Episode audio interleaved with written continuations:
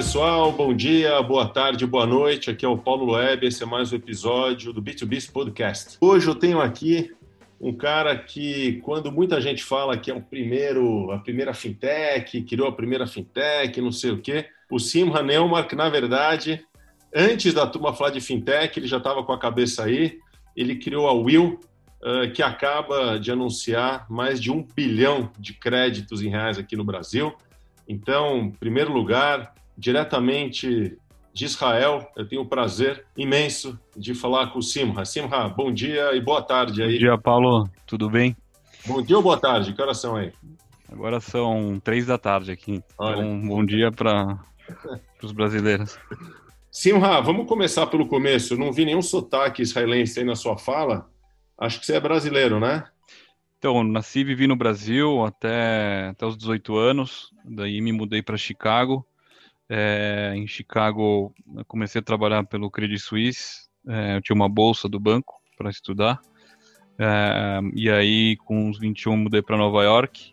Trabalhei pelo banco na área de private equity. E aí, com, com 21, tive um acidente de avião que me levou a, a mudar um pouco a minha vida de, de investment banking e, e mudei para Israel. Aí fiquei um pouco religioso é, e decidi sair da vida de Nova York, que todo mundo sempre almejou para uma coisa é, mais próxima de divina, vamos assim dizer?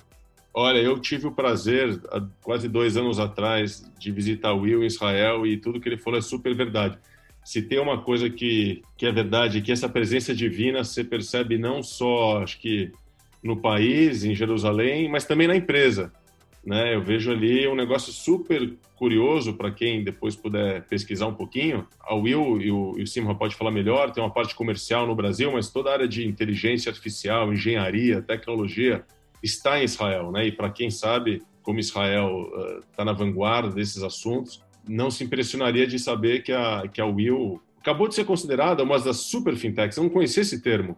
Então, Simra, fala um pouquinho para gente.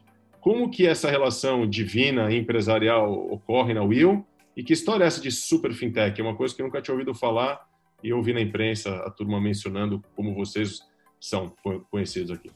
Claro, Paulo, acho que a gente tem, a gente aplicou um princípio muito, muito primordial do judaísmo, que é do mesmo jeito que a gente entende que são três parceiros na criação do homem, Deus, o pai e a mãe, a gente também vê três parceiros na criação de uma empresa. Em primeiro lugar são os clientes e a satisfação deles. Em segundo lugar são os colaboradores, o time, que se não tem um time feliz e, e colaborando bem também não, não, vamos a lugar nenhum.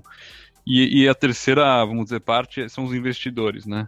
Que, que, te dão capital para criar aquilo que você está é, é, planejando. E eu acho que, similar a isso, a gente criou a empresa é, muito baseado nesse conceito de que tudo que a gente faz a gente tem que fazer da forma certa, correta, é, e não um pingo para fora da esquerda ou para direita. Então, nessa perspectiva, a gente sempre tentou ao máximo permear a cultura empresarial com isso. A gente tem uma cultura empresarial muito forte. Né? Às vezes as pessoas perguntam, pô, é, uma entrevista aqui que como é que como é que você vê cultura empresarial? Falo, ah, isso aí é coisa para Unilever, para empresas grandes. Não, aqui aqui é, é, a única coisa que a gente tem, porque a gente sabe que se, se a gente não tem uma cultura forte, se não tem um elo comum entre as pessoas.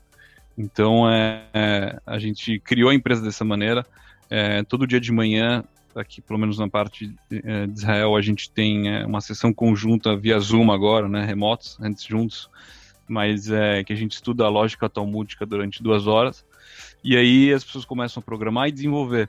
E eu acho que isso une muito é, toda a empresa, né? É, é uma coisa única que você não vê em muitos lugares. Acho que cada, cada empresa que tem uma cultura forte empresarial, ela vai ter seu, seu QI ali, mas é, isso para a gente é algo que, que durante essa crise deixou a gente muito forte, muito próximo, né? A gente estava acostumado, todo mundo vinha trabalhar juntos, é, e ao mesmo tempo a gente conseguiu continuar e permear e mudar de, vamos dizer, escritório para home office em um dia. É, isso é um pouco da, da cultura da Will. Eu acho que, em segundo lugar, que você falou da, da Super Fintech, eu acho que o conceito de Super Fintech é, é, é um, é um conceito, vamos dizer, um category breaker, um category uh, definer. A, a Will ela apareceu no mercado é, de novo para trabalhar um produto muito muito velho, muito antigo, né? Que é, é, vamos dizer, o desconto de recebíveis.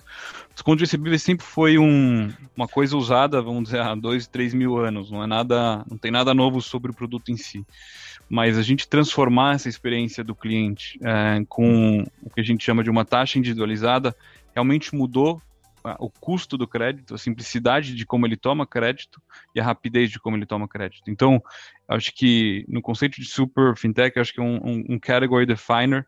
É, a gente realmente, quando a gente começou, a gente sabia que tinha uma dificuldade enorme de, de fazer crédito B2B no Brasil, porque no final ele é muito dominado, claro, como pelos quatro grandes bancos, e pelo fato de que atrás de cada grande banco tem uma, uma grande, um grande nome, uma grande imagem e uma imagem de segurança, né? um, um porto seguro, num um certo sentido. Especialmente em B2B, quando está cuidando, quando você, né, no final a gente vende para o financeiro de uma empresa, né? mais do que, é, né, acho que a, a, o, o, que da questão no, no, no B2B é você saber para quem você está vendendo. E no nosso caso é sempre financeiro. O financeiro ele é sempre um cara muito quadrado, né? Um cara que ele não quer tomar decisões erradas, ele não quer ser um early adopter de coisas muito, é, vamos dizer, diferenciadas no mercado, porque o, o, o trabalho dele é estar tá lá para não errar, basicamente. É, então, acho que isso no Brasil, ainda mais que o brasileiro tem uma tendência a não querer trocar de provedor de serviço ou de, vamos dizer, produto que ele está usando, muito, muito mais do que nos Estados Unidos. Assim, ele é uma pessoa que, uma vez que ele tem alguma coisa na mão, ele segue com aquilo durante anos. Né? Um grande exemplo disso é a TOTS. Né? A TOTS é, vamos dizer lá, um, uma coxa de retalhos de vários softwares que ninguém fica muito feliz com, com o NPS que ele, vamos dizer, com a experiência que ele tem lá dentro, mas ainda assim tem a maior base de clientes no Brasil, porque o brasileiro é muito resistente à, à mudança, né? E principalmente financeiro de uma empresa. Então acho que quando a gente é, quando a gente decidiu criar o Will, a gente viu que ia ter uma grande dificuldade é, em, em, saber como scale up no, no, no, canal B2B, mas foi aí que a gente viu e enxergou é, a questão da viralidade também no B2B, que, que poucas pessoas viram, mesmo de forma mundial. E essa viralidade veio muito por causa da relação fornecedor-comprador. Fornecedor é, é, o que a gente chama de sacado excedente. Então a gente é, meio que transformou a experiência de toda a cadeia dele, todo o supply chain dele, num, em um jeito de nos trazer mais clientes, de expandir nossa base. É, então acho que isso é a segunda parte do nosso Category Definer também.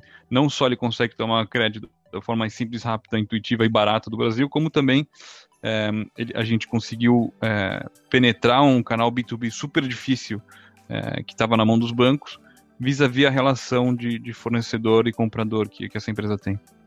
Simra, como que vocês conseguem fazer com que o crédito seja mais barato do que os grandes bancos e tão agilmente concedido para os clientes de vocês? Como, qual que é o papel da inteligência artificial nesse contexto todo? O, o nosso papel principal aqui, Paulo, é, e que a gente viu, identificou como problema logo no início, foi que a maior parte das vezes a, a, o desconto de recebível, de novo, é, para aqueles que não conhecem, só bem rapidamente, é, uma empresa vai vender um serviço ou um produto para um terceiro, esse terceiro vai pagar essa empresa em 90 dias, é, esse IOU, né, eu te devo, daqui a 90 dias, é, a gente, essa empresa em geral vai até o banco, e o banco vai é, descontar esse recebível. Basicamente, ele, vamos dizer que ele tem a receber uns 100 reais em 90 dias, o banco vai dar para ele 90. Só que o banco ele não tem capacidade hoje de olhar quem está pagando essa empresa. Para ele, é, é, de forma é, bem simples, não faz diferença. É, o banco tem uma relação estrita e única com aquela empresa. E a gente viu que no final é, a performance desse crédito ela era muito, é, muito atrelada a quem estava pagando a conta, né? E, e, o que a gente decidiu fazer foi mudar um pouco a relação presente na indústria. Em vez de a gente dar e, e, e apresentar uma taxa baseada na, na saúde financeira da empresa vendendo aquele direito de receber, a gente decidiu olhar quem está pagando aquela conta no final da, da linha, né? E isso deu, é, é proporcionou é, uma taxa individualizada. Por que, que isso é bom? Em primeiro lugar, ele vai ter hoje, ele vai, uma empresa em geral vai vender para várias diferentes pessoas entidades, é, outras empresas. Então a gente olha empresa por empresa de forma algorítmica, a gente tem uma taxa individualizada para quem é cada um dos seus compradores. É, e isso proporciona uma taxa muito menor do que você ter uma taxa média por todas aquelas empresas sem saber quem, quem elas são é, de forma cega, né? Então isso foi um, um dos principais features para baixar o custo do crédito nesse mercado. E uma das coisas que você vê hoje, você fica impressionado, que parece quase rouba mão armada, né? Por exemplo, um taxista ou, ou, qualquer pessoa que usa uma maquininha, né, para vender. As pessoas que usam maquininha para vender, hoje no Brasil, é, eu não sei se sabe, Paulo, mas isso, é, em geral, é um recebimento de 27 dias, né? Em todos os outros países no mundo, esse recebimento ele é quase imediato. Em dois dias, vamos dizer, o taxista faz, a, faz a, a, aquela, aquela jornada, ele vai receber, vamos dizer que passa um cartão de crédito com ele, em dois dias ele recebe o dinheiro pelaquela jornada. Aqui no Brasil não, isso demora 27 dias. Então o que acontece? É, hoje os taxistas têm que descontar esses recebíveis com as, as, os acquires, né, que é Stone, PagSeguro e por aí vai. E o que acontece? Eles acabam cobrando do taxista uma taxa com quase 3,99% ao mês, 4% ao mês, que hoje, quem sabe, está muito acima do CDI, é, né, não preciso nem falar. E no final, contra quem é esse título? Esse título é contra um banco é, de primeira categoria, ou seja, o, é o Bradesco, o emissor do cartão daquela pessoa que pagou a corrida do táxi, é que vai pagar o taxista de forma indireta. Então, é, ele tem pouca preocupação hoje em, em, primeiro, diminuir o custo, o tempo de recebimento dessa, desse pequeno empreendedor. E dois, ele tem pouca preocupação também é, em, em, distinguir quem está pagando esse pequeno empreendedor. Então isso é um dos maiores problemas que, que, que a, gente, a gente vê nessa, vamos dizer, pós-Covid, a gente tem uma responsabilidade grande como sociedade em apoiar os pequenos e médias empresas, né, que são representam 53% do PIB em termos de, de, de, geração de empregos e por aí vai, e que a gente, é, assim, sem eles a gente não vive de forma indireta no ano a ano.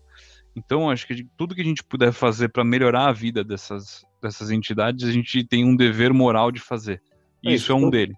E vocês estão fazendo, pelo que eu vi, um bilhão, poxa, de, de, de crédito já é, é, é é inacreditável, a, como o próprio nome da empresa diz, como vocês ajudam empresa, as empresas rodarem, né? Se você puder contar um pouquinho para a gente, qual que é, existe algum tipo de empresa uh, que, que se encaixa mais com a oferta de vocês ou, ou são todas as indústrias, todos os tamanhos, todos os valores, ou tem algum nicho aí que vocês são mais fortes? A gente hoje, é, em geral, a maior parte dos nossos clientes são clientes é, indústria de manufatura ou de transformação, mas a gente tem hoje uh, muitos clientes que a gente não esperava ter no começo da nossa jornada, por exemplo, transportadoras, né? Transportadoras também têm uma, um, um a receber da pessoa para quem eles transportam, que em geral é 60 dias até eles receberem, tem esse, esse fluxo, esse gap no fluxo de caixa deles. Mas, em geral, é, a gente trabalha com qualquer empresa, a gente está presente hoje em 21 estados, em termos de, de, presença de clientes em si, e a gente também é agnóstico em termos de tamanho. Pode ser um cliente super pequeno, como ser um, cliente super grande. É, isso é um problema que no banco ele é muito bem definido, né? sempre cai numa categoria dentro do banco, se é ou atendido pela agência, ou pelo, vamos dizer, o banco corporate, que no caso da Will, não, é, é atendido pela máquina, de forma indiferente. Então isso é, um, um, é uma diferenciação grande também do nosso produto. E eu acho que assim, é, no B2B no Brasil, você tem que estar tá aberto para diferentes possibilidades assim para poder escalar e crescer.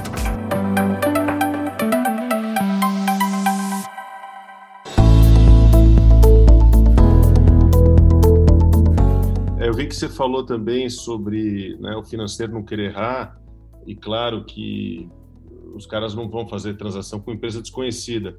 Não só vocês estão há bastante tempo no mercado, como vocês fizeram parcerias incríveis, né? Com o Banco Votorantim, com outras entidades que uh, investiram em vocês, né? Qual que é o papel deles, além do investimento? Tem alguma, alguma atividade estratégica, alguma relação com a marca deles? Conta um pouquinho de por que, que vocês buscaram uh, investimento com empresas tão grandes no passado recente.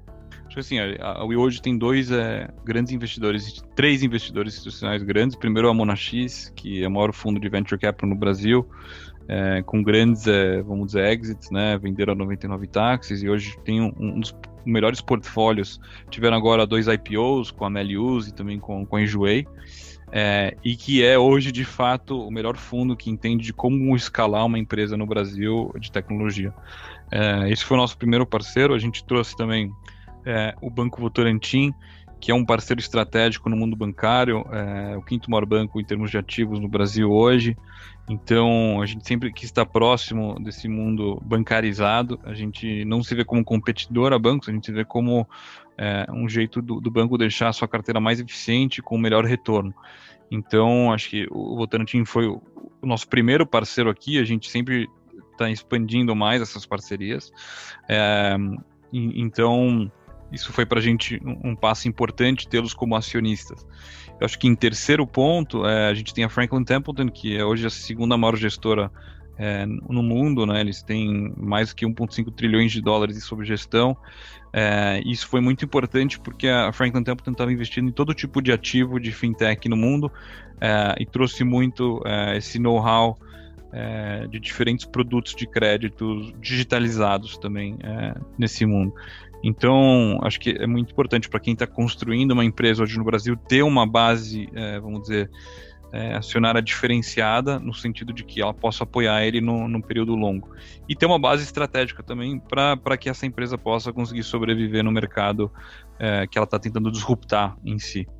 Simon, eu estava olhando o site de vocês uh, e eu achei fantástico uma estratégia de produtos que eu desconhecia não só vocês fazem antecipações recebíveis, que é o que a gente está falando aqui, mas eu vi lá uh, algumas iniciativas como Will Supply, Giro Will, Vendor Finance. Conta um pouquinho, qual que é essa estratégia e o que, que se diferencia esses produtos entre si em relação às, antecip às antecipações recebíveis, por favor? Uma das coisas que, que a gente é, lançou né, em plena pandemia foi o que a gente chama de vendor finance. A gente viu um grande problema no Brasil que não só as empresas é, que o nosso produto tradicional, quando vendiam, tinham um, fluxo, um, gap no fluxo de caixa grande para elas poderem produzir, como também quando as empresas estão comprando, elas têm muito pouco crédito no mercado. Ou seja, é, vamos dizer que hoje eu sou um pequeno bar, eu estou comprando da Ambev, a Ambev não vai me dar nenhum prazo para eu pagar aquela conta. Ou seja, é, é, famoso no mercado né, que os caminhões da Ambev vêm carregados de dinheiro. Né? Eles não têm um cofre especial. Né? Por quê? Porque o bar paga em geral, a Ambev não deixa aquele bar pagar com 30, 60, 90 dias de prazo. E, e, a gente viu que o pequeno empreendedor ele tinha muita dificuldade de conseguir prazo no mercado. Então, o que, a gente fez? A gente começou a, a, fazer parcerias com grandes empresas que têm uma base de compradores gigante. Vamos dizer, você pega, por exemplo, é, uma BRF com, com 20 mil, 30 mil é, pequenos supermercados comprando deles no Brasil. É, e a gente vai até esses pequenos empreendedores através da grande empresa e fala para eles: olha, a gente está disposto a pegar o teu risco de crédito, deixa eles pagarem com 90, 120, 150 dias é, e vocês recebem no mesmo dia. Então a grande empresa não tem nenhum risco no balanço dela. E em contrapartida, o pequeno empreendedor tem muito mais tempo para pagar aquela fatura, aquela conta, que deixa ele comprar muito mais do que ele compraria antes. Isso é um, um dos produtos que, que, que eu acho que é, adicionam mais valor também aí na, na cadeia de relacionamento. É, e, e, em contrapartida, as compras das grandes empresas é, é uma coisa muito pouco otimizada hoje no Brasil também. Então foi aquele que a gente lançou o Will Supply. É, a gente tem hoje uma história interessante no, no nosso board, o, o Tom Glassanos. O Tom, é, Paulo, é um cara que teve é, dois exits é, nos Estados Unidos, na Nasdaq. E no terceiro, ele criou uma empresa chamada Zine.com. É, a Zine é, começou em 2001 tentando lidar com um problema que a gente, graças a Deus, não tem no Brasil hoje. Né? A gente lançou o Pix agora, é, enquanto que nos Estados Unidos 54% de todos os pagamentos são feitos através de cheques. Então, Tom, em 2001, tentou automatizar o pagamento de cheques em grandes empresas. E o que ele descobriu foi que a empresa quase faliu por causa disso. Ninguém queria automatizar o pagamento em cheque, é, ninguém queria fazer um sistema de TED. E um dos acionistas dele era o Charles Schwab. Né? O Charles Schwab é, é, dono da maior corretora nos Estados Unidos. Hoje falou assim: Tom, a gente está focado no, no, no, produto errado para a grande empresa, na área de pagamentos da grande empresa. A gente imaginasse qual, quanto equivale um dia de float na economia americana se uma grande empresa, se as grandes empresas decidem pagar um com um dia a mais de prazo, quanto equivale esse float? Né? O float é, é, é, quanto teu dinheiro sentado na conta bancária ele vale é, para aquela empresa, né? Então falou, cara, isso é uma pergunta retórica. Então Tom criou naquele momento o que a gente chama de supply chain financing, né? você é, antecipar o pagamento da cadeia de fornecimento. Então, uma das práticas muito comum no mercado é a grande empresa ela expandir o prazo de pagamento com os fornecedores dela. Vamos dizer, ela está pagando em 30 dias, agora ela vai decidir pagar 90, 120 dias. É, e aí se, se cria uma necessidade de capital de giro para aquele pequeno empreendedor fornecendo para a grande empresa. Foi aí que a Will entrou. É, a gente criou um produto similar que o Tom tinha criado, que a gente chama com o Dynamic Discount, ou seja, a gente tem uma taxa individualizada por é, duplicata também nesse produto, de forma reversa e que a gente ajuda é, grandes empresas otimizarem a cadeia de fornecimento dela, otimizar o fluxo de caixa, a gestão do fluxo de caixa, e ao mesmo tempo o pequeno empreendedor pode ficar com crédito muito barato, que é o risco da grande empresa é, de forma inerente ali. Sim, me impressiona não só a sua intensidade, mas como a quantidade de coisas que você sabe. Você tem uma noção absurda, né? Não só do que acontece, mas uma visão do que vai acontecer. Uma pergunta um pouco mais pessoal. Como você se atualiza? Como que é seu processo de estudo, de aprendizado? Como que você faz para se manter up to date com tudo que está rolando? Boa pergunta, Paulo. Acho que a, primeira coisa que, que eu tento fazer é que nem você fez agora, olhar os sites e os produtos de, de cada empresa no mercado. Então, é, hoje eu tenho um problema no, no, meu iPhone que é eu não tenho espaço. Eu baixo cada aplicativo que você consegue imaginar bancário no mundo. É, então, estou todo mês mudando a minha conta para um, um ambiente novo. Estou baixando uma conta nos Estados Unidos de um banco digital novo aqui ou num banco digital novo ali é, e conhecendo os produtos. Muito antes de sair um press release em geral, alguma coisa na imprensa, aquela empresa já tem o um produto rodando. Ele tem um piloto naquele produto, tem um beta daquele produto. Então, acho que isso é o primeiro passo para você entender exatamente o que está acontecendo no mercado. Ponto número dois, acho que até mais importante do que isso, é falar com clientes. Tem uma regra muito crucial que, que a gente aprendeu com o pessoal da Microsoft aqui em Israel, que é antes de você lançar qualquer produto B2B, você tem que conversar com 100 clientes. Se você não conversa com 100 clientes, você não pode lançar e nem escrever uma linha de código, porque você não sabe o que o cara precisa. Por que, que eles falam isso? Que a gente é uma coisa conhecida aqui em Israel, a gente tem muita solução procura de problema. A gente, em geral, lança solução sem entender realmente que existe um problema ou qual é o problema. Então, acho que quanto mais você conversar com clientes, você sentar numa mesa, hoje em dia é via Zoom, mas é, que também ajudou a gente bastante nesse sentido, que a gente pode conversar com muitas mais pessoas no Brasil afora. Mas é, cada empresa tem um. E, e, não importa, ela pode ser uma empresa não de tecnologia hoje, ela tem uma obrigação de sentar e ouvir a vida do cliente, quem ele está servindo, a área da empresa que ele está servindo, entender pro, os problemas que ele tem de forma coletiva. Então, acho que essa regra do 100 é uma regra que vale para qualquer coisa que você faz na vida, e, e respectivo é, da indústria em que você está. É, então, eu esqueci o número 2. Acho que ponto número 3, é, a gente como cultura, eu estudo dois, duas horas de manhã, eu também leio quase todos os jornais é, financeiros no mundo. Então, desde Financial Times, Wall Street Journal, é, Economist, tudo que você pode imaginar. É, isso ajuda muito a gente ter uma perspectiva boa do que está acontecendo no mundo corporativo. Eu acho que hoje em dia é, você tem muitos podcasts que resumem, que você pode ouvir também, é, que te ajudam a estar bem atualizado. Se tem um assunto que te, te interessa mais, você pode ir atrás.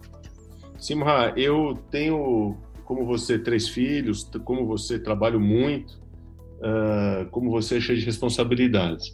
E aí, uh, algumas vezes, eu acordo quatro da manhã, cinco da manhã, sei lá por quê, e fico pensando sobre trabalho.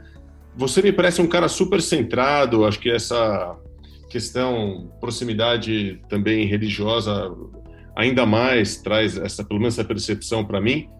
Como que é os, o Simha na pessoa física ali? Nove da noite, dez da noite, você consegue fechar o olho e dormir, acordar só seis da manhã? Ou você também, como eu, de vez em quando, dá umas acordadas no meio da noite pensando, sei lá em quê? Ou não, você consegue manter ali a... Cara, Paulo, acho que assim, é, o meu problema é mais exacerbado que o teu, porque a gente vive, a gente vive três, é, três time zones ao mesmo tempo aqui em Israel, né? Eu trabalho com, com o fuso horário do Brasil, então hoje a gente está cinco horas a mais. Quer dizer que o dia acaba de forma efetiva não antes das 11 da noite. E ao mesmo tempo, toda a base de desenvolvedores ela começa às 8 da manhã. Então, você tem um dia de trabalho que, que tem um time span muito grande. É, e assim, até você conseguir dormir descarregar um pouco a frequência depois do trabalho é, é, é realmente muito difícil. Então tem um problema no meio da noite, mas não não, não, não que nem o teu, que é no, no começo da manhã. Né? Então, acho que isso para mim é conseguir ir dormir sem, é, sem preocupações é o maior ponto. É, e o acordar, né? Assim, sempre acorda com uma pergunta de produto, desenvolvimento, que também são perguntas meio cabeludas. É, e aí já de manhã já tem alguém te enchendo o saco ali. Então é, é outro é outro problema grande. Acho que acho que isso hoje a gente está vendo eu falo com pessoas, a gente tem amigos no Facebook e também é, em outras grandes empresas de tecnologia, a gente vê que com trabalho remoto e esse, vamos dizer, esse espírito nômade do humano agora de se mudar para qualquer lugar e trabalhar de um Airbnb, é, da onde ele está, então as pessoas estão estão vivendo muito esse o problema dos pilotos, né? Os pilotos deixaram de desistir quase, mas é o, o problema do circadian rhythm continua a, a, permear a vida das pessoas. Então você tem caras no Havaí trabalhando, sabe, é, seis, oito, nove horas atrás e, e, e, tem que se, se readaptar a uma realidade nova de sono. Então acho que isso é um, é um problema grande agora, é um problema que a gente viu em Israel, teve um, não sei se você viu, tem uma pesquisa do Economist que eles fizeram, como eles fizeram essa pesquisa foi interessante, eles pegaram uma empresa de software, Atlassian, e, e, e, mapearam no mundo todos os usuários do Atlassian,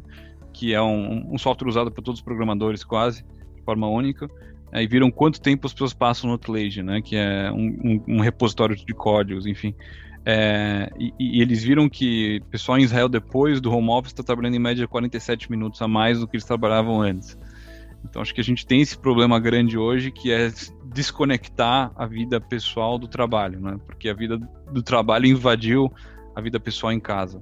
E, e realmente é uma coisa que, que a gente tem que pôr muito esforço para não deixar essa vida familiar é, desbandar, né?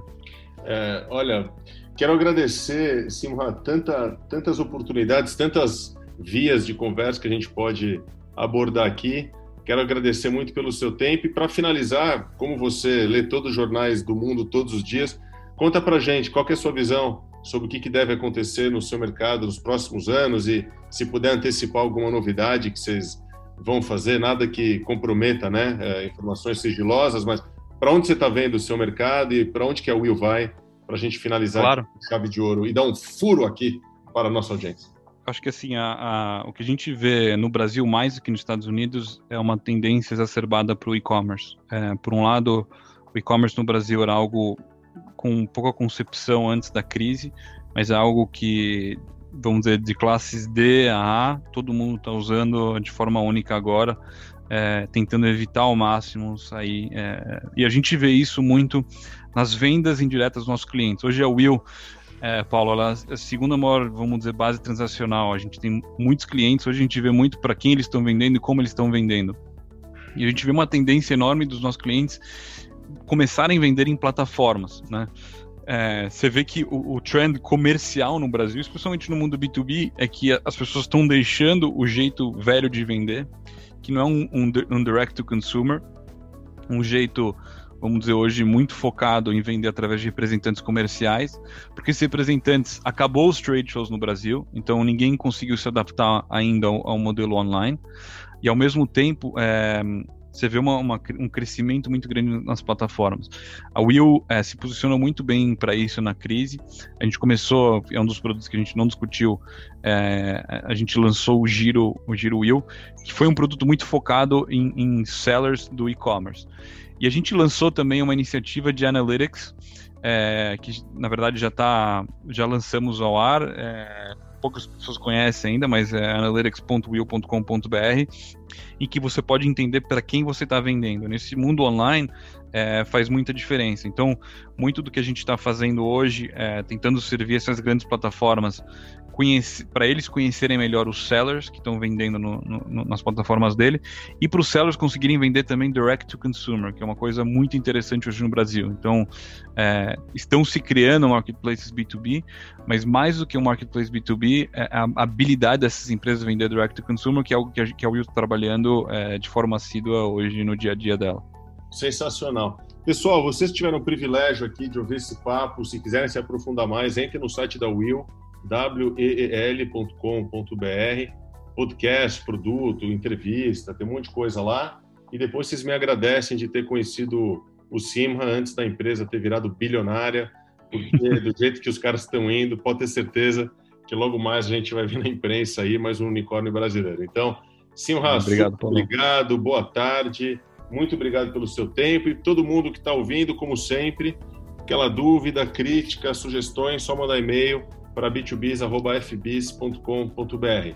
Simha, obrigado. Laila Tov, shalom. Muito obrigado. Tchau, Paulão. Obrigado. Muito obrigado. Valeu.